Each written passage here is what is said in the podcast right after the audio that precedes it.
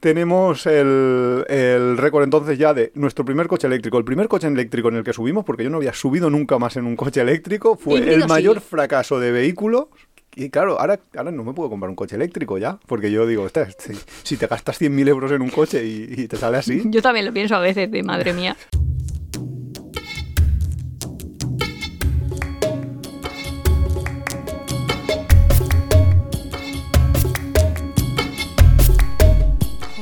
Somos Iván y Nuria, esto es el capítulo 20 de la tercera temporada de Tiempo de Viajes y hoy vamos a hablar... ¿De qué vamos a hablar, Iván? de Ámsterdam, ya por fin. Porque hemos estado, ya sabéis, en Holanda estas navidades y todavía no os habíamos hablado de Holanda, de Ámsterdam ni de nada. Y tocaba ya, ¿no? Hombre, si no hacemos estos cacaos de ahora está uno sin publicar, ahora lo tengo que publicar y no se me sube, ahora que no sé si la audiencia se habrá dado cuenta o no se habrá dado cuenta, de los vaivenes estos de podcast, que el 2023 ha venido cargadito. Ha- venido con susto. Sí.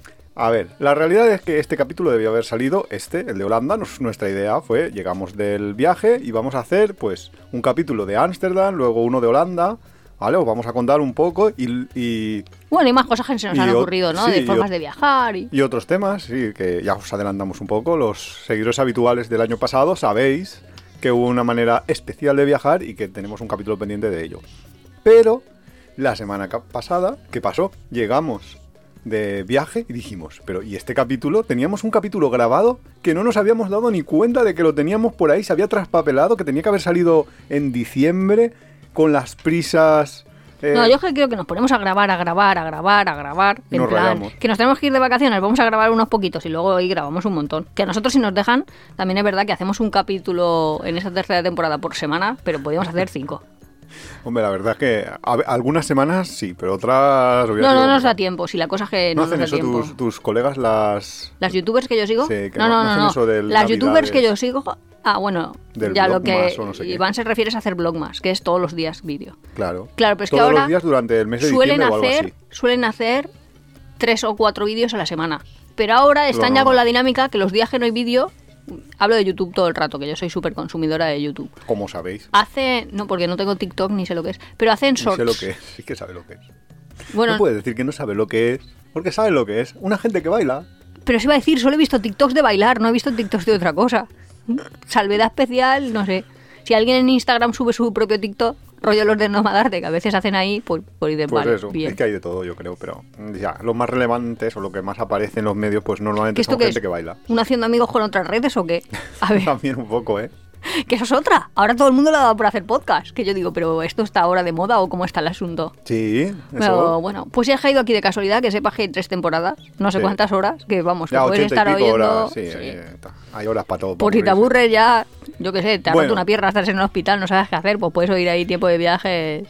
Entonces, la cosa es que llegamos y descubrimos que tenemos un capítulo grabado que no se había publicado y que, lo te- y que se nos había traspapelado completamente y... Y dijimos que bien, pues, pues ya tenemos. Bien, guay, porque así no... Mira, una semanita más que me tomo de vacaciones de grabar, bien, pero lo publicamos, eh, lo, pone, lo subimos a la plataforma que nosotros gastamos y resulta... Que de hecho son todas las plataformas. No, eso es, bueno, esas son las plataformas que lo que tú te refieres es Spotify, a Evox, a Google, Google Podcast, Podcast. Pero nosotros utilizamos una plataforma propia que es de vía WordPress para publicar cada uno de los capítulos, ¿no? Y esa plataforma, pues nada, hacemos el procedimiento habitual, pues ponemos un texto, una carátula, etcétera, etcétera, subimos el La capítulo técnica. y el jueves por la mañana nos damos cuenta de que la gente nos dice, oye, nos ha publicado el No, capítulo. es que a mí me gusta levantarme los jueves y autoescucharme. Bueno, eso tú también te diste cuenta Que me lo pongo a dos por. En la rutina de mañana de los jueves, a mí siempre me sale ahí como el puntito azulito en el Spotify de hay nuevo capítulo. Yo, Claro. pues, pues, Pero a mí me avisaron por Evox, por Google Podcast. Y, en- y sin embargo, yo entré y dije, ostras, ¿qué pasa aquí? Y sin embargo, en Google Apple, en Apple Podcast, ¿Estaba? sí que estaba, sí que, sí que estaba publicado. Y había plataformas donde estaba publicado y había plataformas en las que no. Y yo dije, ostras, qué cosa más rara es esta. Total, que después de mucho investigar, eh, los súper eficientes, eso debo decir, porque yo les envío un mail a todos los de todas las plataformas y los más rápidos han sido los de Spotify, que en menos de un día, me, bueno, en menos de un día, más o menos, me dijeron cuál era el problema. Y el problema es, o fue, una ñ. Una ñ nos causó que el jueves muchos de vosotros no pudierais escuchar el programa y no lo, no lo habéis podido escuchar hasta el sábado por la tarde, que fue cuando resolvimos el problema, que era quitar una ñ, convertirla Sí, porque yo en tampoco lo entendí, porque de pronto bajó Iván y dijo, es que era la ñ, y yo, ¿qué me estás diciendo? ¿Qué me estás contando? Y era que en las etiquetas, como era sobre timos y tal, pues había una etiqueta Sí. y le habíamos puesto engaño. Y Engaño. engaño Y lleva ñ engaño en una y- etiqueta no lo pongáis si tenéis un podcast. Porque hay que poner engano. engano, engano y el engano sí que funcionaba, Claro, pero el porque, engaño no. vamos a ver, Spotify de ahí lanzando, o sea, Ah, on un- falla y, y nuestro podcast que no se subía. Es un, es un, pro- bueno, es un error de, de la plataforma el no pillar la ñ, pues porque se ve que pensaron que aquí todo el mundo era americano. Yo qué sé, pues mira. El caso, que resolvimos el problema, tenéis el capítulo, si no lo habéis escuchado porque el jueves dijisteis que ha pasado aquí, ya sabéis que tenéis ahora dos, tenéis este, que lo tenéis entero, y el de la semana pasada, Que también lo tenéis entero, ¿eh? No y lo tenéis también entero. Si te gusta Tiempo de Viajes, suscríbete en tu plataforma de podcast favorita, Spotify, Evox, Google Podcast. Puedes apoyarnos muy fácilmente dejando un comentario, dándole al like o compartiendo en tus redes sociales. Nos ayuda a crecer y nos encanta recibir vuestros comentarios y sugerencias. También tienes el blog apeadero.es, donde encontrarás contenidos adicionales sobre el tema que tratamos en cada capítulo. Pues esperamos que este sea el único fallo de 2023, que empieza Ya es mucho esperar, ¿eh? Porque llevamos mal. aquí como no sé cuántos capítulos, Llevamos poquito. 20 días de 2023 y, y ya, ya la hemos liado. Bueno, en fin. Que vamos con Ámsterdam. Que nos cuente Nuria Ámsterdam. Ale, rápido. Es una ciudad que ha crecido. Yo qué no se sé. ha aprendido de la- de la inteligencia Eso te iba a decir, pero no sabe la IA. Es que yo digo, ¿a mí qué me dice de escribir? Pues que dices, pues lo típico la localización, la población, la bla bla bla bla Pues bla. Ale, cuéntalo. No, que yo no lo sé contar. Ni que fueron. Es que me pone a mí exámenes, que yo soy aquí eh, el Maldonado de la pareja. Lo, lo el Maldonado, por si no lo habéis visto, Facu Díaz y Maldonado, que ahora ya no hacen un podcast de No te metas en política, hacen Ah, otro. Ahora tienen el Quieto Todo el Mundo, que está muy chulo, por cierto. ¿Ves? Los Eh, sábados, eh, hemos hecho una cosa nueva. día En vez de un haciendo amigos mal, hemos hecho un haciendo amigos Bien. Bien. Es que eso es uno de los propósitos de Año Nuevo. La gente no. Y tienen, y dijeron, por cierto, que tienen un podcast también del Maldonado con el Ignatius, que eso debe de ser la No, bomba. eso debe ser la no lo he oído yo todavía, pero eso debe ser una bomba. Pero bueno, el caso, Ámsterdam. Pues, a una- ver, una Ámsterdam es una ciudad. con canales, Sí, la verdad es que tiene muchos tiene canales. gana- bicicletas, También tiene bicicleta. también tiene bicicletas. ¿Qué más tiene? Estación de tren. Muchas cosas. Tiene, No. tiene, pues yo qué sé. Desde un barrio rojo hasta Buh. Molinos. Ahora lo encontramos en lo del hasta- barrio rojo, que, que ahí nos timaron. ¿Qué más hemos, sido, hemos sido engañados. Sí, Luego, luego lo contamos. La verdad es que bastante. La anécdota. En particular, nuestro viaje a Ámsterdam empezó de una manera un poco caótica. Porque resulta que llegamos. eh, hemos de decir que no nos ha hecho nada de frío comparado con lo que esperábamos de un invierno. También es verdad que aquí en España parece ser que ha sido súper cálido. Nos estaban diciendo todos como que las navidades han sido. No nos vamos a poner en este podcast a hablar del tiempo. No, del Porque tiempo no, no. sé si la gente se ha dado cuenta que el tiempo es una cosa cíclica, que a veces hace calor, a veces hace mucho calor, Sí, sobre todo- a veces hace menos calor, viene el fresquito, hace mucho frío, y es que eso se llama invierno, y estoy harta de haber llegado a España y que de pronto todos los telediarios de va a hacer frío, va a hacer frío, chica, pues si es enero, sí, es ¿qué, es quieres? Después de Reyes hace frío, no, no querrás que haga calorcito. Sí, pero la realidad es que las temperaturas han sido cálidas. Parece ser que la gente estaba aquí en la playa. Nosotros no estábamos en la playa en Holanda, obviamente, pero estábamos a 8 grados y cosas así que decías. No, "Eso pero cuando llegamos muy bien". estábamos como a menos 6 o a menos Justo. no sé cuánto. El día que llegamos fue el día O más frío que tuvimos de todo nuestro viaje. Y estaba, o sea, estaba helando y el suelo estaba súper resbaladizo. Y ese día sí que fue un poco frío.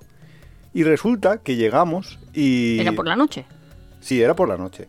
Y la sorpresa que ya contaremos más adelante, total, que alguien nos tenía que recoger unas llaves y una amiga nuestra eh, que vive en Ámsterdam se, se nos dijo, sí, nos, yo voy, recojo Sí, las llaves. Poco más Iván dice que se ofreció, pero en verdad que se lo pedimos y nos dijo No, que es sí. verdad, no es no es que se ofreciera, le pedimos directamente Si nos estás escuchando cualquier persona que sepa que, que se lo podemos pedir. que le pedimos cosas y luego en la cabeza de Iván queda como que lo- no se le ha ofrecido, vamos. Porque la gente es amable. La, mí. hombre, de verdad es amable. Yo, veo a la gente amable. El caso, que nos dijo, yo recojo las llaves y luego va- voy al aeropuerto, os recojo, os llevo al, al vuestro alojamiento y ya está, ¿no? El caso, que recibimos justo cuando íbamos a partir en el vuelo desde Alicante, recibimos un mensaje de, oh, tendréis que venir, esta es la dirección, es que no, no voy a poder ir. Nosotros, vale, no pasa nada. Nos pillaba de camino, o sea, está súper cerca del aeropuerto, bien, eh, pillas un tranvía y ya está. Que aunque lo del tranvía, luego entraremos en la parte de transportes, pero esto no es, lo de Holanda no es normal. El caso, que llegamos allí a su casa y, bueno, lo que hemos dicho, ¿no? Estaba todo súper frío, el suelo estaba súper resbaladizo, no sé, era, era como muy, muy invierno para lo que nos imaginábamos. Y luego al, al día siguiente cambió el tiempo de repente y fue demasiado poco invierno del, comparado con lo que esperábamos. Y nada, nos dice, nada, pasad a tomar un café, vamos a hacer un poquito de tiempo. Todo esto era las 11 de la noche, o por ahí, 11 y media. Vamos a hacer un poco de tiempo que se cargue el coche porque es un coche eléctrico. Y yo, vale, bien, pues hacemos un poco de tiempo, estamos ahí tranquilamente esperando. Y luego ya, pues dijimos, ostras, es que es tarde, son las Claro, en 12. plan, es que nos tenemos que acostar, estamos cansadísimos. Claro, nosotros veníamos de un vuelo, estábamos toda la tarde eh, pues volando y en el puñetero aeropuerto y Y todas encima las con cosas que ya retrasos, bla, bla, sí. Sí, las incomodidades habituales. El caso, que vamos al coche y el coche no era un coche, era un Jaguar. Era un coche. Era un, un supercoche. No un ah, coche. que era un cochazo. Iba a decir, claro, que era un coche. No era un coche, era un cochazo, era un Jaguar de 100.000 euros. O sea, un vehículo de estos que dices, wow, de los que te quedas mirando cuando pasan por la carretera. Y vale, vale, un Jaguar ahí, súper chulo, pero tenía poca carga de batería porque no sé qué historias. Como, eh, primero que el frío a las baterías las afecta mucho, el, el propietario, bueno, el hombre, el amo del Jaguar, que no era ella, que era otra persona, eh, no tenía una tarjeta de carga que no sé qué, que no sé cuántos, al final todo era un problema que no se podía cargar un coche de 100.000 euros y cargaba súper lento que necesitabas 10 horas para cargar aquello. Pero bueno, Es que esa es un nuestra. poco. Claro que yo pensé, es que son tan ecologistas, tan ecologistas que llevan los coches eléctricos, que me parece muy bien, pero es que, no sé, mi madre ya tenía un dicho cuando éramos pequeñas, que era ahí más tonto que Abundio, que vendió el burro para comprar la alfalfa, pues esto era casi igual. Te compras el coche y no tienes para cargarlo. O como Claro, te compras un móvil y no tienes un cargador, o el cargador es ahí carga lenta, que tarda horas y horas y horas. El gran problema del, del, del luego coche todo el este es que diciendo- no tenía un cargador rápido en su Sí, casa. pero luego todo el mundo diciendo, es que con el frío las baterías no van. Y yo pienso, madre mía, Madre mía, pues pues, ya no sé si comprarme Holanda, un coche no de gasolina, un coche de gasoil, un coche eléctrico, un coche de yo qué sé qué. Bueno, total, eso es otro capítulo que no vamos a entrar como nosotros y Sí, nuestro entonces, ¿qué problema con el coche. ya, pero a todo esto necesito un coche. Bueno, el caso que entonces pues decimos, vale, pues tenía muy poca batería, pero vale, nos atrevemos a ir más o menos Bueno, el se- calculando. el señor dijo, vale, va, sí, pues vamos. El, el amo del coche dijo, vale, vamos hacia allá. eh, son no, no sé cuántos kilómetros, a lo mejor eran 20 de ida. Es que era como muy cerca, pero otra cosa Claro, del que ecologismo, que, para ir de Ámsterdam a Ámsterdam no puedes pasar por el centro, o no sé si es solo dependiendo de qué días, qué horas, qué adhesivos de tu coche, no sé muy bien. Pero la cosa es que había que Mm. sur al circunvalar. norte. Sí. Y había que- darle un rodeo a Ámsterdam que te cagas. Y empezamos a hacer ese rodeo y... Bueno, que en bien. verdad eran 20 kilómetros, pero se nos hizo ahí como larguísimísimo. Hombre, claro, íbamos con tensión, porque es que el coche eh, estaba todo el rato diciendo, me queda poca batería. sí, sí, decía, nos quedan no sé cuántos minutos. Total, que íbamos ahí tranquilamente en el cochecito, rodeando Ámsterdam, además intentando ir un poco lentos para no gastar mucha batería Sí, sin y todo esto. En, en las cuestas lo dejaba caer el hombre. Bien, todo esto bien. Y no se le ocurre nada más a, la- a nuestra amiga A nuestra amiga dice. que apretar el botón, un botón y decir, eh, empezad a notar, empezad, notar, notar. Nosotros, ¿qué, qué? Nu- Nuria ni, ni se enteró. Y yo, "¿Se Pero le como-?" seguí, la, le seguí la bola, ¿eh? Sí, pero yo le dije, ¿se nota como calentito el asiento quizás? Y dice, sí, os he conectado la calefacción de los asientos no sé cuántos. Y el hombre, claro... Ahí, Dios mío, no diciendo, tengo batería "Pero y estos lento". calefactándome los asientos. Claro, y, y claro, todo eso sale de la misma batería porque ese coche no tiene nada más, es, no, no, no es un motor de combustión, no es como... la- el calor sale de, de quemar energía de la batería. Y claro, eh, llegamos al lugar donde, Ya, donde estaba casa. nuestro alojamiento, claro, había que meterse para... Claro, lo típico de estas calles que son medio calles sin salida y que para entrar tienes que dar un rodeo. Sí, las el zonas ya- residenciales. el hombre ya dijo, mira, lo tenéis ahí a, a, a- Ah, a a 100 cero coma. Saltar por aquí, os vais, porque estábamos como en medio de una carretera así bastante principal, teníamos que saltar la medianera y todo. En plan, yo como dé la vuelta, aquí a lo mejor ya no salgo. Pero es que lo mejor es que luego nos dice mi amiga, hemos llegado a casa, madre mía, mira, mira, mira, al 0% de batería. Bueno, que de hecho se ha parado en la calle. Sí, se le paró justo al llegar, pero dice, pero es que antes, justo eh, unas calles antes de llegar, el coche parecía una Dice, nave entró, extraterrestre. entró en modo ahorro máximo Se y dice, apagaron se todas apagaron todas las luces". Tenemos el, el récord entonces ya de nuestro primer coche eléctrico. El primer coche eléctrico en el que subimos, porque yo no había subido nunca más en un coche eléctrico, fue Híbrido, el mayor sí. fracaso de vehículo.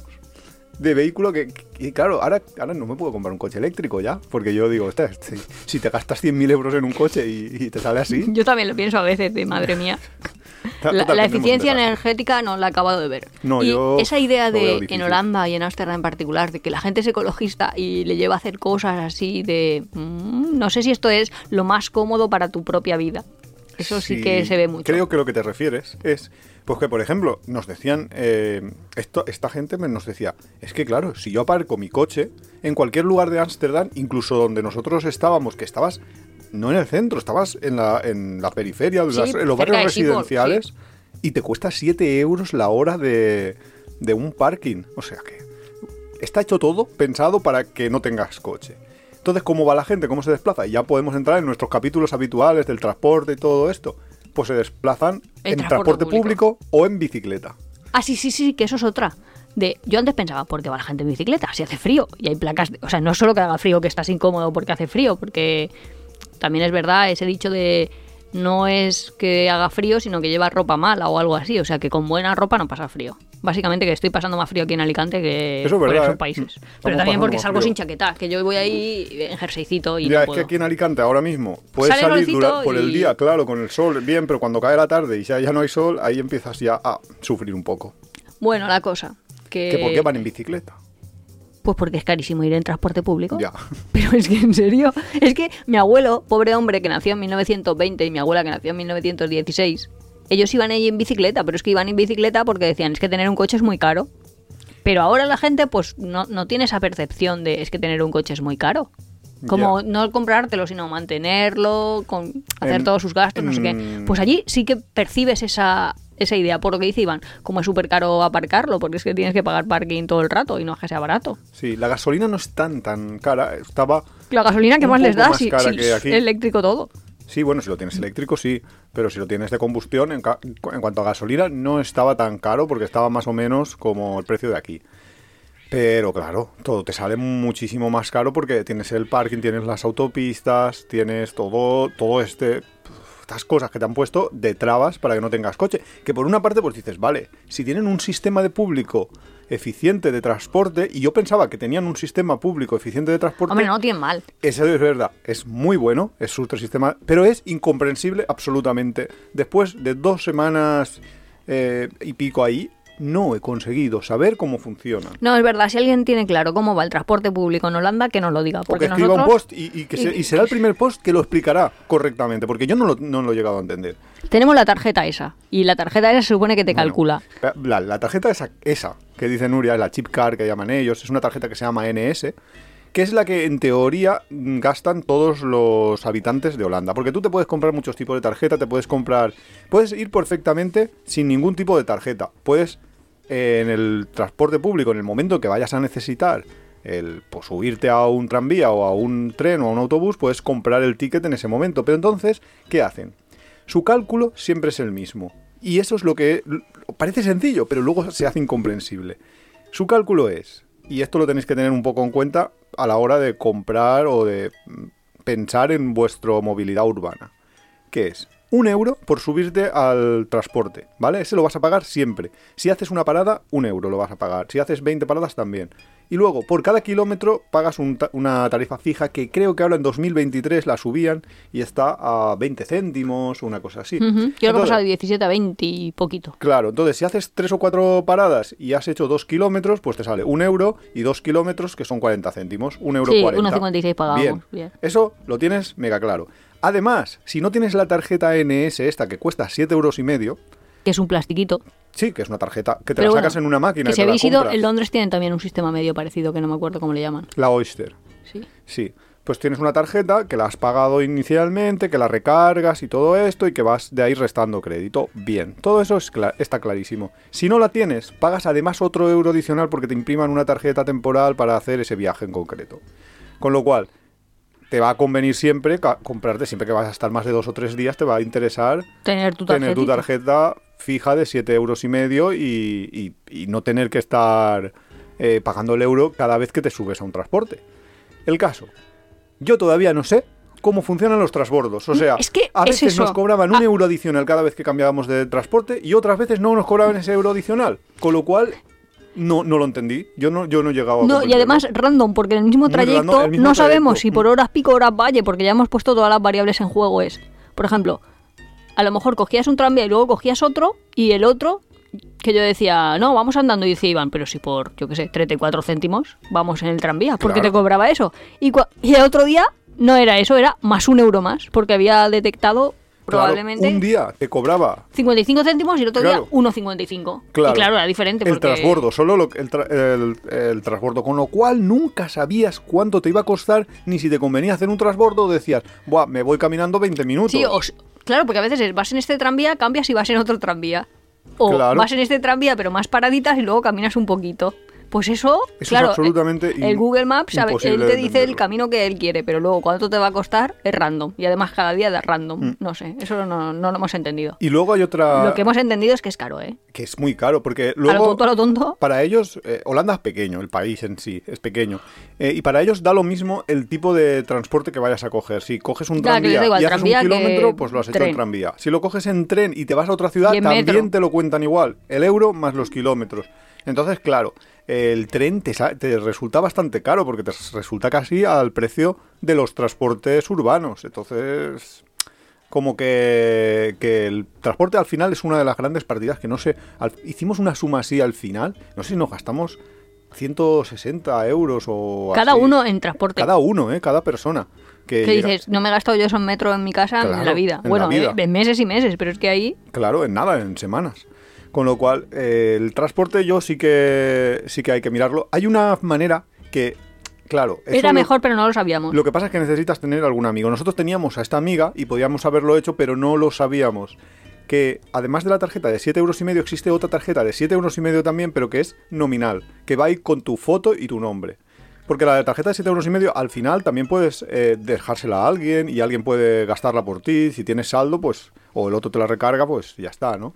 Pues esta nominal te permite, además de, de hacer eso, de, de hacer un trayecto con tu saldo de la tarjeta, te permite que el... como meterle unos bonos, en plan, quiero un bono de hacer esta, este trayecto eh, habitual, porque lo hago habitualmente o lo que sea, hacer un bono de todo el mes por 20 euros. Y entonces ahí sí que te baja un montón, porque te puedes tener un bono de todo el mes para poder ir, yo qué sé, de Ámsterdam a La Haya, y entonces toda esa línea la tienes hecha, eh, sí, y además la tienes muy barata. no me acuerdo cómo era, pero hay un bono de transporte público que es, te lo topo, no sé cómo se dice, te lo pongo tu máximo. máximo, a 120 euros. Sí, decimos- pero tenía que ir solo con las tarjetas mes, sí. con foto. Que dices, "Puf, si me hubiera valido la pena. Vamos, no he estado un mes, pero Claro. hubiera pagado Sí, 120 sí, y ya hubiera estaba. pagado menos. hubiera Y sido- además no tengo la presión de ahora para ir a una sauna desde donde estoy tengo que pagar 10 euros. Claro, 5 que para ir, muchas 5 para volver. ¿Qué Y que muchas veces nosotros nos limitábamos en el transporte porque decíamos, Buah, por 20 minutos caminando no pago un euro y medio. Y aún así nos hemos gastado la vida en transporte. Claro, y aún así imaginar... No, si es que, ¿puedo confesar algo? Claro. Al final no pagábamos, ya decíamos, a tomar por culo, porque es que... No, es que yo, cuando ya superábamos de largo lo que hemos pagado en un mes, dijimos, tío. No, es- y es que decíamos, si yo por esta línea, si yo vengo, porque Y encima que nunca hay revisores, odio eso. Bueno, sí, eso aparte que no suelen haber revisores y cuando supongo que cuando haya harán ahí un, un montón de gente los, los pillarán. Pero vamos, el caso es que nosotros hacíamos casi siempre una línea de, de tren que luego empalmábamos con un tranvía y al final decíamos, joder, es que es tan aleatorio. Este tranvía a veces me cobra el euro, a veces no me cobra el euro. Con, con lo cual, el día que me cobraba el euro, yo al día siguiente decía, yo no, pa- yo no tico el, el Es tranvía. verdad, yo, yo, Ya no- me he enfadado ya yo con directamente no pagaba, pero Iván decía, no, sí, sí, vamos a pagar, que, que está bien, que no sé qué, que no sé cuánto. Claro, es que y yo entonces decía, transporte público, pero, pero una cosa es abusar, es que, es que esto es el, el completamente random Luego del- molaba un montón porque a mí me quedaban. Como 22 euros en mi tarjeta todavía, Iván. Ya tengo que recargar. Y Claro. yo todo, todo esto me lo he saltado. Yo me, yo me quedé pobre por culpa Pero de- muchas veces, ¿eh? del Porque- sistema que encima, público este. de otra manera, son súper raros. Porque no te dejan pagar con dinero, solo con monedas, que tienes que llevar ahí una Ah, garbera de monedas de 2 euros, Y porque aceptan no, monedas de solo 2 con euros. tarjeta. Es que O es- tarjeta. También es muy random las, las, las Sí, el uso, el uso de dinero en efectivo en Holanda me ha parecido complicado. Sé que no es el tema de hoy, pero allí va todo el rato con tarjeta. Sí, a veces es difícil el que te dejen pagar con efectivo, que dices, hostia, no me jodáis. Sí, que parece un poco Estados ¿Yo Unidos para qué me he traído el dinero? Es que Sí, en cash. más cosas que tenemos que contar de Vale, pues Ámsterdam. Pues, de, excursiones. de transporte. Eh, También es verdad que si estás muy en el centro, lo que pasa es que nosotros Hombre, estábamos en el centro caminar. a dos paradas eh, metro de Ámsterdam. Pero si estás muy en el centro... De Ámsterdam mm, Central. De Ámsterdam, sí, de la estación. Pues estábamos en Ámsterdam Norte. Claro, Estábamos en la parada norte. Mm. Pero, que- pero bueno. Pero vamos, que si estás en, eh, en Central o muy cerca, probablemente ni siquiera te haga falta el tomar tranvías. Ah, Claro, si nosotros hemos ido más veces a Ámsterdam, Y no tomábamos tranvías, con lo cual... Pues, ya. También es verdad que como no había Google Maps en los años de la pera, Uy, eso nos ha pasado también. Que se nos estropeó a mitad. No se nos estropeó a nosotros. Se estropeó Google Maps en mitad del viaje y dijimos... fue incómodo. Fue volver a los no, 90. No, no, es que era incómodo, es que era incompre- Es que claro, decías, ostras, y ahora para saber cómo vuelvo a casa, no, no sabías que... Porque Sí, pero yo me he dado te cuenta dice de qué eso. transporte tienes que pillar, qué, qué autobús pillas, que no sé qué. qué Pero yo me he dado cuenta de eso, de antes, como no había nada, solo el mapita dónde estabas y dónde tenías que ir, al Pues- menos yo andaba. No, no había otra forma. Y me podía tirar ahí, no, que me podía tirar ahí 40 minutos para ir andando de un sitio a otro y lo veía como lo más normal del mundo. Pero ahora es 40 minutos andando o 16 en transporte público. Y vamos en transporte público. Que estamos un poco tontos en ese sentido. Claro, es que es justo... Justo eso, que al final es que te acostumbras a lo bueno y el Google Maps te ha hecho... Pero seguro que la tarjeta, en comparación con la de Londres, que te topa un día, o sea que no Ya, te puedes la- gastar más. la en Londres funciona así, sí. no puedo gastarme más de 6 libras al día, que ya me Sí. parece bien 6 libras al día. Pero en Holanda es que me estaba gastando 25 sin despeinarme. También y es como verdad- hiciera trenes, sin es- trenes me refiero. Sí, pero también es verdad que la Oyster, por ejemplo, solo funciona en Londres. Es una tarjeta puramente del transporte no público, no es de toda Inglaterra. Entonces, claro, si no, molaría mucho porque 6 No, pero dólares en Inglaterra para también tienen esa cosa rarísima. Que ir, por ejemplo, a Reading te cuesta el ida y vuelta 10 céntimos más. Ya. ¿Qué es- dices? es Dios mío, increíble. yo siempre iba y compraba ida y vuelta, Por bueno, acaso. 10 pennies más. No, y luego se lo regalaba a alguien que me miraba raro, a no ser que fuera español, que es muy fácil encontrarte un español y decirle, Sí. ¿quieres una vuelta? Te la doy. Y te mira súper bien, en plan, me acaba de ahorrar, yo qué sé, 11 Sí. libras. La verdad es que, que es que no tiene sentido eso, pero sí, es cierto. Y nada más, el transporte yo no tengo ya nada más que añadir porque vamos, es así. Luego hay... Las bicicletas son cómodas. Las bicicletas son cómodas, pero a mí en el invierno, sinceramente, la probamos un día. eh, lo No, me refiero a los carriles bici, porque a mí en Ah, España me da sí, miedo sí, ir porque me da bici. impresión que me van a matar los coches. También Mm. me pongo yo en el mejor de los escenarios, pero es verdad, no, pero es verdad que el coche te pasa como muy cerca. Aquí es muy cómodo el que esté perfectamente delimitado, que los semáforos está perfectamente claro cuando es para las bicicletas. Vamos, es que no, me, sé, es que- no me sé el dato, que la IA seguro que no lo podría decir, pero El hay mundo un de la montón bicicleta allí de... es, sí. es- está Es- muy es bien prioritario diseñado, también. Sí. Sí, la verdad Y en es ese que sí. sentido, cero miedo. Lo que pasa es que a mí sí que es cierto que en invierno, pues en verano no, pero en, en- o en primavera o así. Pero en invierno me da un poco de pereza el. Pues, Sobre con todo. muchas capas de ropa. ah, te metes ahí a ir con la bici, te cansas, sobre todo eh, si es un trayecto largo y, luego sudas. Y, No, y luego que tienes que ir al sitio y qué haces con la bicicleta, entonces la aparcas, pero también dicen Sí. que la roban mucho, que no sé, o que te las lanzan al canal, que también la gente es Vimos, así muy vimos, happy. vimos sí, sí, al carnal que veíamos varias. colgadas. Con lo cual, Entonces- yo no sé, eso deben de ser los holandeses borrachos o algo, no sé. No sé quién lanza, qué, deporte nacional es eso de lanzar una bicicleta al canal, pero bueno, que también vimos un documental en cierta ocasión que decían que ¿Cuántas había- habían caído cada año y sí, todo que eso? Sacaban, o sacan cada año. sí. toneladas de bicicletas del canal, que es una cosa bastante loca. Luego, esta vez no me ha llamado mucho la atención pero me acuerdo que la primera vez que fui a Ámsterdam me gustaba un montón ver, y ahora también no es que no me guste, pero que ya no es ahí como tal, pero a lo mejor la audiencia sí que le parece interesante, la gente que vive en barcos. Esa parte también es bastante chula, porque en vez de ser el camper van life, es el barco... Molaría alojarse, ya cambiando de, de- de transporte a alojamiento, molaría alojarse mucho en un barco ahí de esos que están parados en... Sí, sí, es como un contenedor de obra, pero en versión barco flotante, Bueno, que son barco, rectangulitos. Sí, pero que Lo que es así ves como así como un rectángulo sí, y, y escaparate. De hecho, yo creo que fue la expresión. Nosotros tenemos una expresión que decimos mucho cuando eh, vemos. Cuando. eh, sobre todo en estos países nórdicos, protestantes, etcétera, que tienen. que son muy abiertos a. como. que enseñan mucho su vida privada a través de las ventanas de las. de, de sus casas. Que no ponen cortinas, no cierran las persianas. De hecho, no tienen persianas en muchos de los casos. Nosotros teníamos una expresión que era House Museum, que Sí, es que es- casa museo. Sí, en vez de ir a un museo, a veces vamos ahí a callejear y cotilleamos como las casas. Sí, yo creo que Y- esta Iván la- tiene la la, teoría, ahí, bueno, ¿no? la teoría, sí, yo creo que sí que la creamos en Amsterdam en el primer viaje. Iván tiene la teoría de que los católicos tienen, o sea, la separación del mundo católico protestante también se ve en el urbanismo. Entonces, como que los católicos culturalmente tenemos la costumbre de la Sí. ropa sucia se limpia en casa, todo De- se cierra, de de, estar- puertas para adentro, de- de, de cerrarse, no querer que te vean. Que es un poco lo- las y en ese sentido hay eso, cortinas y persianas. persianas. Sobre todo cortinas. Sí. Aunque muchas veces hemos tenido invitados en casa que nos han preguntado, ¿cómo se quita la luz? Y tú, pues chica, con las persianas, Con las persianas. no sé. Y ellos no lo desconocen. ya. Y, Pero en plan, los polacos, los ucranianos, los de un montón de países así del este que no tienen ese sistema de persianas. Claro, que no saben manejar una persiana, porque, claro, una, una persiana es un... Nosotros lo tenemos muy interiorizado, pero es un poco así de... esto- una esto ingeniería, ¿cómo, ¿eh? se, cómo se cierra? Pero sí, eh, y yo creo, yo firmemente creo eso, de, de que tiene una herencia cultural por la, por la parte religiosa, el propio urbanismo, de, más que el urbanismo es los modos de vida, porque al final tú como... Si tú te compras una casa en Holanda, podrías poner las persianas, porque las persianas al final pues las pides por Amazon y te llegan. Estés donde estés. Pero cada cosa es más fácil en su propio Sí, sitio. sí, sin duda. Es Porque más fácil. No, no creo que tengamos que entrar ahí, pero ellos tienen ese sistema de ventilar a través de las rendijas arriba de sus ventanas. Buah, dicho así, vamos, para flipar. La gente dirá, ¿qué coño están hablando? Cosas de las casas Es que, que nosotros nos- no, que claro, nosotros nunca habíamos vivido en una casa y estamos desvelando muchas cosas de un próximo capítulo, pero nosotros nunca habíamos vivido en una casa. Nosotros estábamos siempre en hoteles, en hostels, en cosas así y descubrimos que ellos tienen como para ventilar sin tener que abrir la, la ventana porque Por entonces no pierdes congelarse de frío. la calefacción, claro. O gastar mucha electricidad.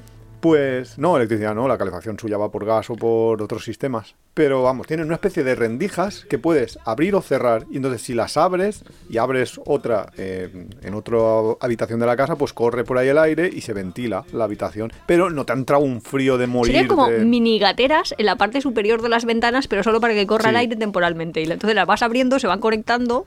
Y sí que es cierto aire. que si quisiéramos eso ponerlo en España, podrías ponerlo. Lo Pues que no sé cómo es que lo ibas a es muy- comprar. Muy, complicado porque Por no, no Amazon, ¿o sabemos dónde porque totalmente es comprar. solo en la parte de arriba del marco de la ventana tener ese sistema, pero... Sí, pero bueno, supongo que se va a Bueno, se la cosa es que nosotros tenemos de afición ir mirando casas de la gente. Eso. Y de hecho coger ideas para decorar. Hoy estamos- casas Hoy imaginarias. estamos de confesiones, ¿eh? No, pero es casas imaginarias que nunca tendremos. Porque en España, por ejemplo, los bajos están súper denostados y allí es que la gente vive en bajos, pero en bajos Pero que aquí serían nivel- bajos comerciales. pero a un nivel Yo tengo brutal. muchas fotos, si a alguien le interesa es muy interesante. Es que llegamos a ver una casa que a mí me llamó muchísimo la atención de una hacía- en una casa que hacía esquina que yo para mí que eso había sido un negocio es el típico la típica tienda de esquina que podemos imaginarnos aquí que tiene escaparate en una parte escaparate en la otra. Entonces su escaparate de una parte y su escaparate de la otra era tal cual su comedor Sí, sí, un chaflán ahí, una esquina, un ángulo recto. sí un comedor a lo mejor de 30 metros cuadrados Que veías perfectamente. que veías perfectamente porque las de estaban ahí abiertas estaban las otras puertas a las otras habitaciones. Sí, y estabas Y la en un cocina bajo, también la veías. la cocina, los veías cocinar tranquilamente, parecía que, que era una familia que vivía en un escaparate. Pero es que parece Era películas. alucinante. Claro, es que parece que tú estás viendo ahí como en un set de rodaje de una película. Sí, es, Bueno. bastante curioso todo esto. Por no hablar, que también nos llama muchísimo la atención, ahora no tanto porque ya hemos ido más veces, cómo son los perfiles de sus casas, que eso te venden hasta el típico imán de nevera de Ámsterdam, símbolo Sí, de sí. Ámsterdam, Sí, que son los- sus casas ahí del siglo XVI, siglo 1600. XIV, sí, y que También otra cosa bastante interesante es que la Torre de Pisa ha llegado a estar, o sea, es famosa por la inclinación, pero Buah. edificios inclinados, En Ámsterdam, ahí la vida. pero en todos los sentidos. Luego, más cosas que no sean las casas o el transporte. Bueno, pero de alojamiento tampoco es que podamos contar muchísimo más. No, ya lo Eh, contaremos en otro capítulo especial. Claro, nosotros Así contare- que creamos Do Hype. Nosotros lo único que podemos decir es que alojarse en Ámsterdam ahora mismo es bastante carillo. Que un hostel te viene a costar mínimo, mínimo 10-15 euros y Hombre, 15 euros me parece bien. 10-15 euros por persona en zonas no excesivamente buenas. A mí me parece un poco caro, pero bueno, de, a partir de 10-15 euros para arriba y luego los hoteles ya se te van a 40-50. Ah, vale. Co- Hoteles muy cutris. Pero cada uno que, que elija su alojamiento. Nosotros contaremos el nuestro en un capítulo. Bueno, pero pensaba que iba a ser muchísimo más caro. Nah, bien, vale. Es como ¿Y nivel me- ciudad europea. ¿Y qué me cuentas de la comida? Pues a ver, lo mejor de todo son las tiendas que te regalan queso. Que vamos, si eres español, seguro que sabes de qué estás hablando. Es que eso no existía antes. O yo no lo había visto así tan fácil. ¿Cómo que Digamos, tan fácil? Porque es que merendar es muy te- en- en decir. Ámsterdam. Porque hay unas tiendas que son cadenas. que he dicho así. Sí, Suena es una- ratón total. Es una, es una tienda de cadenas de, de venta de distintos tipos de queso. Sí, venden quesos de un montón de De todos tipos. los tipos. Quesos picantes, yo qué sé. Imagínate, quesos de con pistacho. romero, con tal. sí. Claro, todo tipo de quesos y tienen para probar de todos los tipos. Pero no es que tengan para probar, yo que sé, una ración o dos, ¿no? Es que te comes. Te comes un montón de queso ahí, pero vamos. La verdad es que es súper interesante. Yo es que tengo a todo esto una intolerancia a la lactosa y se supone que no puedo comer queso, aunque la digestiva ha dicho que sí, que coma que coma hasta mientras el cuerpo aguante. Yo, Confesiones. que no son confesiones. Pero en plan, ah, bueno, pues a mí me han dicho que tengo que ir probando quesos que yo de Ah, normal claro, no o sea, tú como. y hacías por- entonces, claro, claro. tú lo claro, hacías por salud. Claro, Claro, era hombre. hasta que me llegue una diarrea aquí mortal y muera. Pues nada. Y nada, oye, la verdad es que el queso de Ámsterdam súper bien. Sí, Así bueno. que los intolerantes a la lactosa podéis ir probando. Holanda en general es bastante conocida por sus quesos, eh, Ámsterdam en particular, y yo creo que eso es una de, los, de las cosas que más pruebas. Pero, sinceramente, y gastronomía y Holanda, o gastronomía y Ámsterdam, a mí no me casan mucho. ¿no? Hombre, hay como lo del queso, lo de los barquillos esos que parece el cucurucho, o sea, la galleta un cucurucho, no sé decirte. Vale, los barquillos, pues bien. Pero no sé, así cosas Yo comí una cosa que se llama el no sé qué, oil, es que no me acuerdo del... Eran como una especie de bollitos que parece ser que son súper típicos en Nochevieja porque, porque habían ahí como unos puestos y se agotaron los, los bichos esos. Ah, Son- que son una especie de básicamente- bolas, como si fueran churros, buñuelos, no lo sé. Es como, como un churro grande redondo, pero que sabe a donuts. Sí, sabe un poco a donuts, un sabor y así. luego el típico de Nochevieja por lo menos es un donut con infinitas pasas. Sí, uvas pasas. Sí, y dentro tienen cosas. Sí, eso... Lo que pasa es que Iván prefiere el bolitar de chocolate, pero... Yo prefiero chocolate, pero bueno. Pero vamos, es pasta de donuts. Pero vamos, que la gente hacía una cola para comprar una cosa que luego en verdad sabía un donut blanco que decías, vale, pues no le acabo de ver a aquel, pero aquí es típico esto, pues Sí, estupendo. y nosotros lo comprábamos en los supermercados. Creo que, no me acuerdo. Uy, vamos a entrar en tiendecitas. No, en, en supermercados de donde comprar comida típica, que es muchísimo más barato que comprarlo en la calle. Y no hay una gran diferencia, sinceramente, de, de sabor, no sé. Luego, cosas que ver en Ámsterdam, excursioncitas. Bueno, el mercado de las flores, supongo que por lo menos Vale, la primera ya vez. empezamos ya en las... Sí, porque ya... Hombre, no, no hemos hablado ya de alojamiento, que nos lo hemos medio saltado, pero ya hemos dicho rangos de precios y la gente creo que sabe, todos nuestros escuchantes saben ya buscar en Booking. Sí, porque no hay otra cosa. Ya está. Básicamente. Zonas, pues zona, hombre, que si Sí, quieres contamos un poco la Mercado ciudad. de por las. Flores, yo para mí que es una cosa que queda ahí, pero está en decadencia total, porque yo pero la primera gente vez le gusta fui- ir. Sí, pero yo la primera vez que fui habían como cinco veces más puestos. Cada vez hay menos y yo creo que se han quedado a lo mejor los- porque en primavera hay más tulipanes y todo eso, a lo mejor en diciembre no es el momento Ya, tulipanero. Puede ser eso, puede ser eso, pero no sé, yo vi muy, lo vi muy decadente. No sé si en otro momento, si la gente es que ha Ah, dejado yo de lo vi comprar normal. y solo queda lo- la parte más turística, porque al final las tiendas lo que estaban vendiendo eran imanes de nevera. Yo qué sé. Con lo cual, no sé, lo del mercado de las flores debe ser bonito, a lo mejor más bonito. Lo hemos visto en más bonito en otras ocasiones, quizá porque era primavera, pero Que tampoco me voy a poner yo a comprar tulipanes. no, no me voy a comprar, tu- no me voy a poner a comprar Pues la otra tulipanes. vez compramos. Sí, Sí, que son No como unas cebollas, sí, las plantamos. Pero Bueno, no nos salieron bien. Pero que mm, no sé lo que durará eso, yo no sé. No, no, no lo veo. Yo no le veo futuro, ¿eh? yo no voy a invertir en acciones de, del No, mercado de las no flores. hemos hecho el tour del centro esta vez. el free tour del centro, ¿quieres decir? Sí, así que ya no me Pero acuerdo de muchas cosas. Un free tour de una de las cosas más carismáticas, más conocidas de Ámsterdam, que es el Barrio Rojo. Mira, ponme la música de haciendo amigos. Haciendo amigos. No es por mal Me, meter. me gusta así que, que avises, de en plan, voy a, ya, voy a, a- aquí a cortar cabezas, voy a... Mira, va, si quieres, para no ser tan, tan, tan bestia, no diré, a no ser que no me lo pidan por privado y se lo digo a cada persona, la compañía de Free Tour. Pero es que me parece el mayor timo universal de los Free Tours que he hecho. Y eso que yo soy muy fan de los Free Tours, nivel Confesiones 2, Es que... que- yo me quería montar la empresa de Free Tours, que sigo pensando que en Benidorm no hay. Vamos a montar Free Tour Benidorm. El, Si quieres hacer una visita guiada a Benidorm, el- la realidad es que leímos, bueno, no es que lo leímos, es que el- en el Free Tour te lo cuentan también al principio, en el del, en el del Barrio Rojo, que creo que fue en el año 2020, les prohibieron eh, acercarse a las zonas de las ventanillas. Entonces, claro, hacer un Free Tour para conocer una cosa que no te permiten entrar es un poco extraño. Entonces, claro, se han tenido que inventar un Free Tour del Por Barrio fuera del- Rojo por fuera del Barrio Rojo. Claro, que, eso es muy la raro. risa, porque es como si yo llevo a la gente a Cuenca a hacer el free tour de Benidorm. Y entonces le digo, pues en Benidorm vais a ver bla bla bla bla bla bla bla bla. Ya, ¿Y es qué que dices? Y luego digo, si he aprendido más en cuatro vídeos de YouTube, de Claro. hecho en cinco vídeos de YouTube o en los que sean, he aprendido Claro. un montón más. Es eso lo- la cuestión que no. que, Claro, es que no se puede montar un free tour de una cosa que no enseñas. Pero bueno, luego además nos contaban, porque es que ahora, claro, o podemos aquí. Allí en el barrio rojo. eh, Bueno, para quien no lo sepa, el barrio rojo, a vamos a contarlo un poco bien. un poco bien, es una si zona no, de a ver si nos acusan nosotros. Claro, es una zona de prostitución del centro de Ámsterdam. Y cuando digo zona de prostitución es consumo de prostitución generalmente, bueno, generalmente no, Generalmente no, de totalmente. masculina, o sea, hombres consumiendo prostitutas mujeres o prostitutas travestis. Sí, o ya. Ya, si esas son las Sí, porque ahora luego contamos también lo que nos contaban y tal.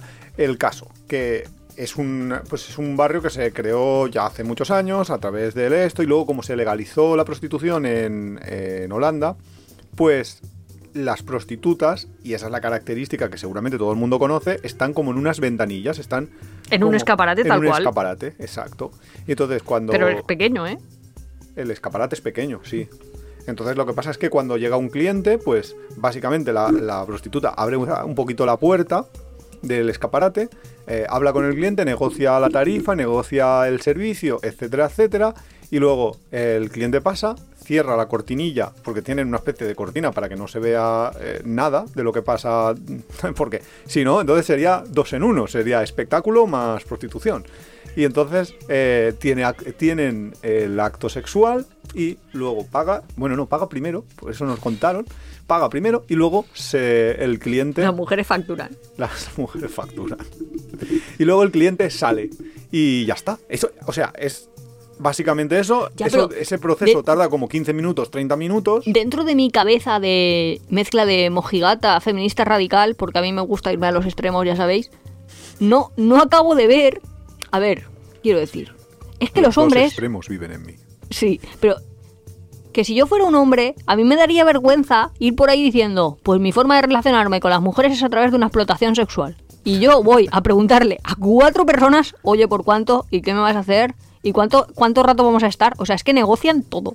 Luego, mujeres con una cara de aburridas, te lo prometo, que parecen mis alumnas escuchando mi clase de farmacología quirúrgica, en plan, uff, esto eh, igual de desgana, ¿sabes? Sí. ¿Qué dices? ¿Pero esta mujer está lo que está o qué? Y luego, eh, no sé, el hombre a veces sale, es que es muy cosa verlo, porque desde el morbo de vamos a cotillar, vemos a la gente como, yo qué sé, típico persona consumidora, que iba a decir Persona pakistaní, indio y tal, pero vamos, que también hay europeos y de todas las nacionalidades, pero esos son los más así. Entran a una, entran a otro, salen, tal, Pa- no para sé qué. preguntar. Luego entran y la cosa más rara del mundo, que eso entre mujeres yo creo que no se da, pero entre hombres sí que se da, que es no solo la explotación, sino la explotación más que están tus amigos, que están tus amigos esperándote en la puerta, te están cronometrando cuánto tardas, que dices, pero madre mía, yo creo que estamos yo qué sé, involucionando como especie, yo creo que hasta los animales, cuando una persona está ahí A lo que está. Matín, no sé, está ahí en pleno acto sexual, no están los amigos esperando. O luego ahí sale y le dan palmaditas de, "Eh, ¿qué tal? No sé qué. En serio, y eso ahí se ve continuamente. Claro. Que yo ya le pregunté a la, a la guía esta. pero las feministas, ¿qué opinan de todo esto? Porque Holanda es un país como bastante avanzado y tal. Nada, lo ven ahí. Y eso que muchísimas de las prostitutas son extranjeras, no sé. No, la- la- muchísimas llama no, muchísimo la el atención. 99,9% son de Europa del Este. O sea, Sí. que, que vienen de Polonia, de sitios así, de donde el nivel de vida es muchísimo más bajo y vienen a trabajar, básicamente. Y luego es importante, ah, claro, lo importante del barrio, dices, ¿por qué un Rojo. barrio de prostitución se ha convertido en un fenómeno turístico? Sí. Pues yo creo que ha sido a través de lo de las vendanitas, porque lo de las vendanitas es algo único y claro, no la gente puede estar, nosotros estábamos ahí pues mirando ahí la fauna que iba por aquí, que iba por allá, lo que dice Nuria, la mayoría eran eh, también es verdad que nosotros íbamos a unos horarios muy Pronto, vamos, que luego nos vamos. acostamos. que no, no estábamos ahí a la una de la mañana mirando a ver, porque entre otras cosas hacía bastante rasca. Pero la gente que estaba a las nueve de la noche, pues había cenado y casi todo eran, pues eso, grupos como cuatro o cinco pakistaníes o cuatro o cinco indios, amigos, o un grupo de... había Chavalines. De, de- sí, de- Súper chavales pequeños. franceses o europeos que, que están ahí como de juerga, o sea, en plan de risas. Y consumir, consumían bastante menos que lo que de lo que nos decía la mujer que pasa a la una de la madrugada, que probablemente a la una de la madrugada pues ya van ya medio borrachos y ya pues van a lo que van y ya está. O sea que llegan individuales, eh, personas individuales a buscar eh, la prostituta que más les interesa, consumen y se van a su casa. No, no están por ahí haciendo el tontito en el- por el barrio. ¿Qué más? En el Barrio Rojo hay, además también, como salas X de estas donde hay espectáculos, hay una especie de... Un montón de japoneses haciendo cola en una de las cosas. en de- una- vale, del pues- elefante rosa. Dicho así, No, de la misma forma que está el Molly Rouge en París, sí, hay como una especie de... salas de fiesta, sí. espectáculo que dice Iván. Sí, en- eh, son como salas de cabaret que tienen espectáculos, por lo típico de, como en Tailandia también, de, de ping-pong, de bolitas de ping-pong, eh, todo este tipo de espectáculos y mogollón de japoneses y, y japoneses y japonesas. ¿eh? Sí, sí, japoneses y japonesas. Ahí van en pareja y claro, vas allí, te tomas una copa. Lo que pasa es que aquí, eh, por ejemplo, en Tailandia, eh, parece ser que es solo a cambio de la consumición, mientras que aquí No, te cuesta 50. 40, 40 o 50, no me acuerdo. Mm, creo a lo mejor 50 con consumición, 40 sí, ¿no? Algo 40 así. sin creo que es. Sí. 40 euros por persona, entrar y luego puedes no consumir. Entonces, pues cada uno eh, elige qué le gusta más o no. También tienen salas de estas de...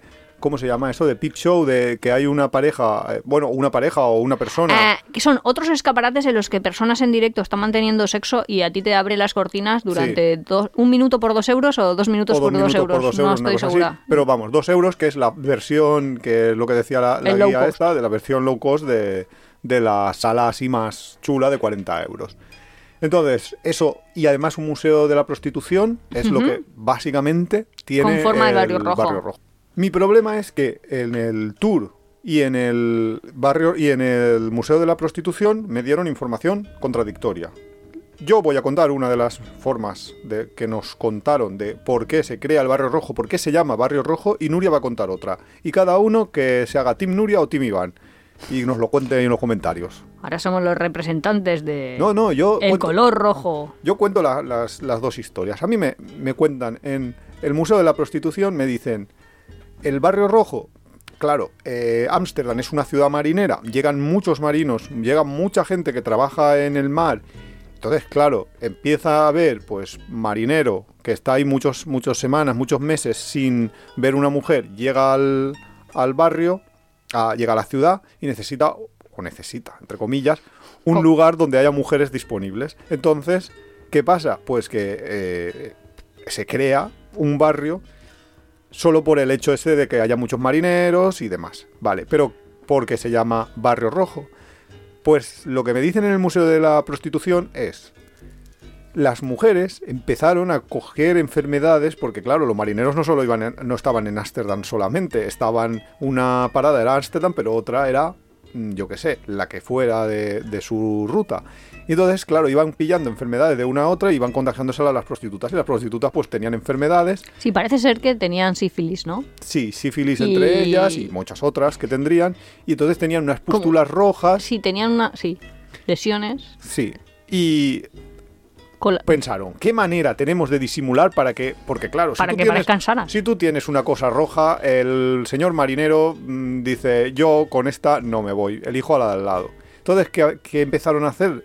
La ingeniería fue crear farolillos de color rojo para que las manchas rojas no se pudieran ver. Entonces, esa es la teoría del, del Museo de la Prostitución, de a partir de los farolillos rojos se empezó a llamar Barrio Rojo porque veías luces rojas en esa parte de Ámsterdam. Pero hay otra versión. Claro, y la otra versión también es, vale, sí que es llamado barrio rojo porque existen farolillos rojos, o sea que todas las dos convergen en la misma idea de donde están las luces rojas es donde está la prostitución, hay mujeres disponibles a cambio de dinero, bla, bla, bla, bla.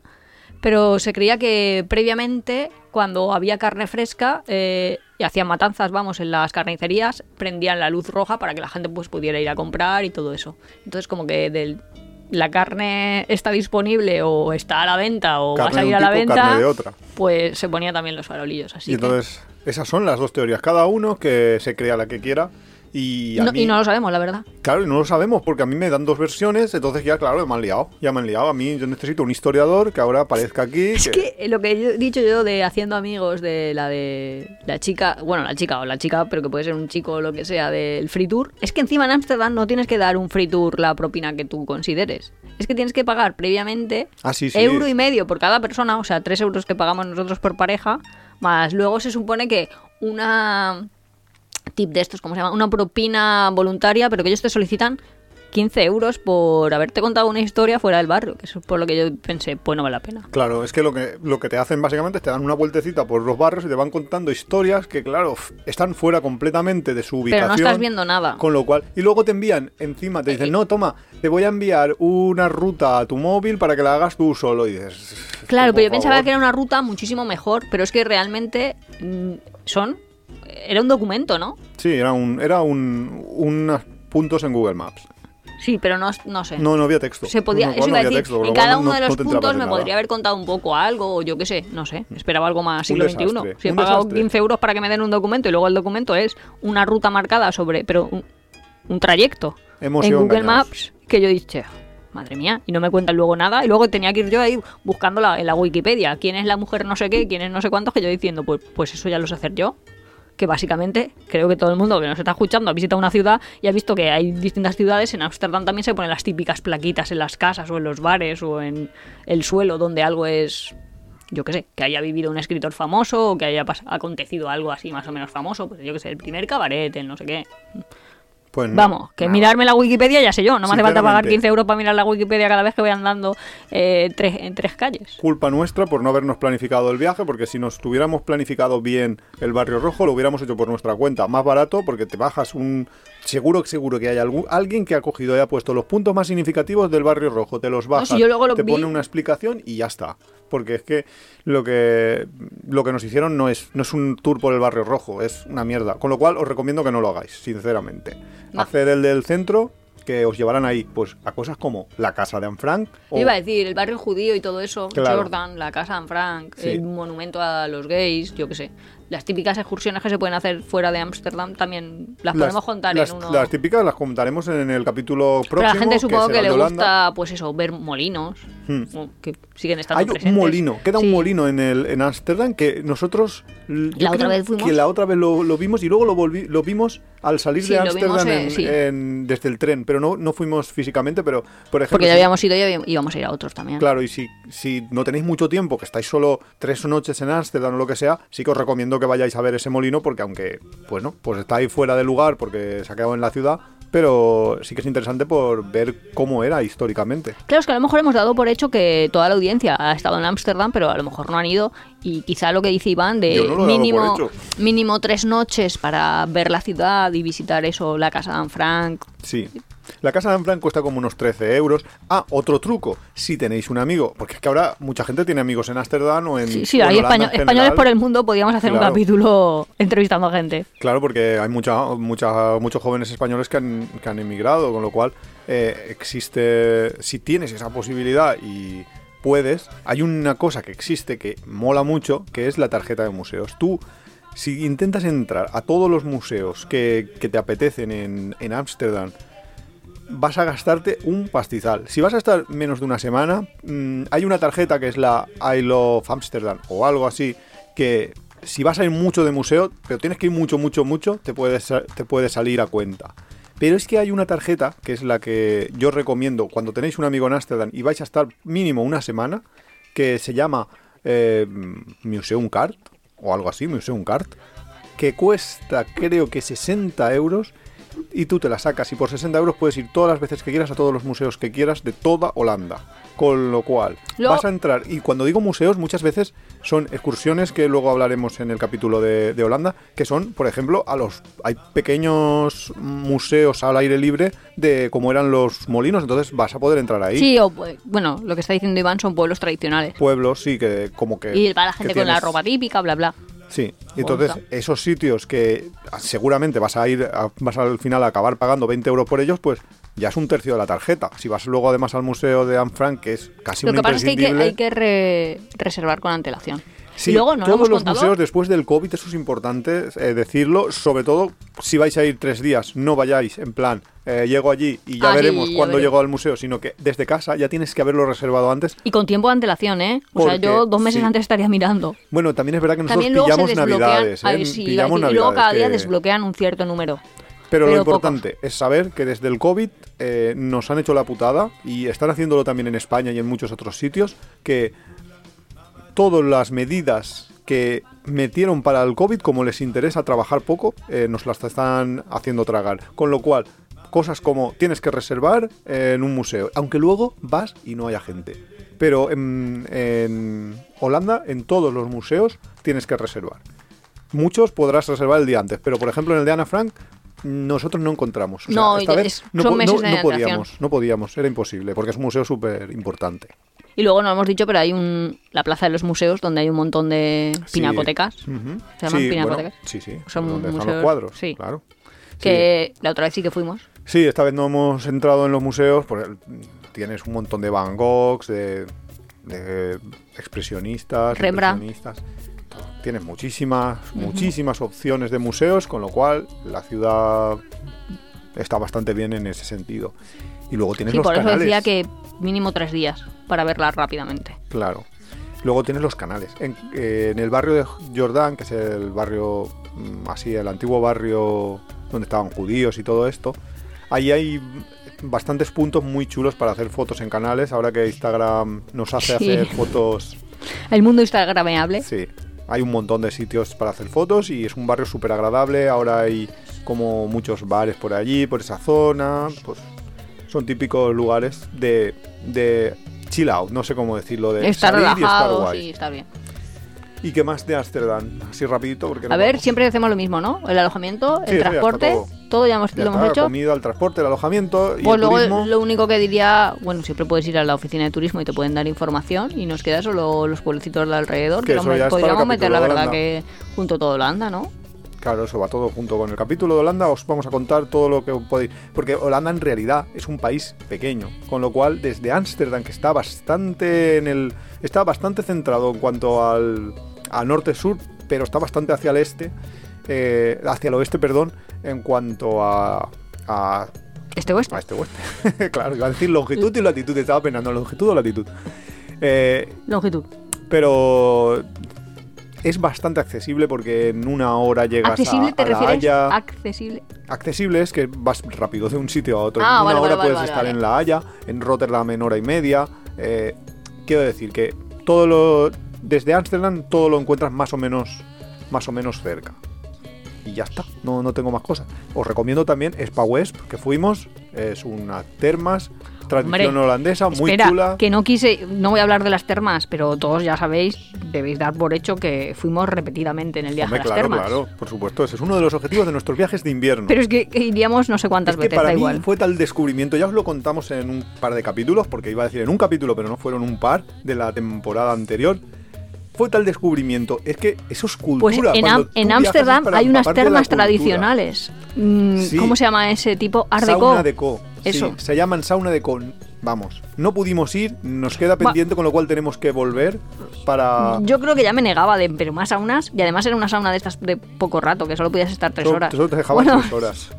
Pero bueno, vale Conociéndonos. 15 euros solo. Con lo cual, es una cosa que si estás en la ciudad y no quieres salir, porque la, la que os hemos dicho, Spa West está en las, en las afueras. está Tienes que pillarte un tren, tardas un buen rato Está en lejos, llegar, está, está lejos. Está en mitad de un campo. Son bastante chulas porque son bastante grandes, pero, pero las, de, las de Sauna Deco son pequeñitas, son tres horas, con lo cual una tarde, pues os, una tarde que, que- que os haga frío o que os llueva, Ya, que así llueve como casi siempre, por cierto. En Budapest es muy. O sea, toda la gente que va Hmm. sabe por lo menos que una de las atracciones turísticas es ir a los balnearios. Pero los visitantes Claro. que están en Ámsterdam creo que no se lo plantean como el balneario como una de las opciones posibles. Y sí que queremos Porque- decir que es una de las opciones Sí, pero posibles. porque los húngaros han sabido venderte como que es una parte de su cultura, mientras que los holandeses, cuya parte de es su una cultura, parte muy básica. importante también es esto de los spas, las termas, las saunas, no lo han, no lo han exteriorizado, con lo cual la gente pues que visita pues no, no va. Pero nosotros os lo recomendamos mucho. Sauna de Co está además súper en el centro. Está cerca de la andando, o sea universidad. que- Nosotros que cuando vamos a la ciudad vamos por ahí visitando universidades. Eso es de formación profesional. No, de verdad.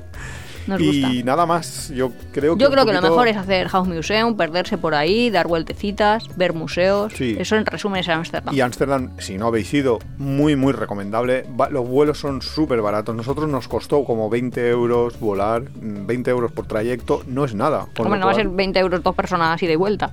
Pues a veces ha sido, pero Estaría molaría, bien, estaría molaría, bien. pero no. eh, yo lo recomiendo mucho si no habéis ido y si habéis ido como nosotros y, volver, y queréis volver, pues volver, porque es que mola mucho, ya lo sabéis. Claro, ya nosotros las ciudades, ya te digo, nunca defraudan. Y esto es todo. La semana que viene ya hablamos de Holanda, porque Ah, lo hacemos seguido, perfecto. vamos pues hasta la próxima. hasta el final. Así que os leemos en comentarios si tenéis dudas, preguntas, recomendaciones. Y lo que haga falta. Hasta luego. Hasta luego.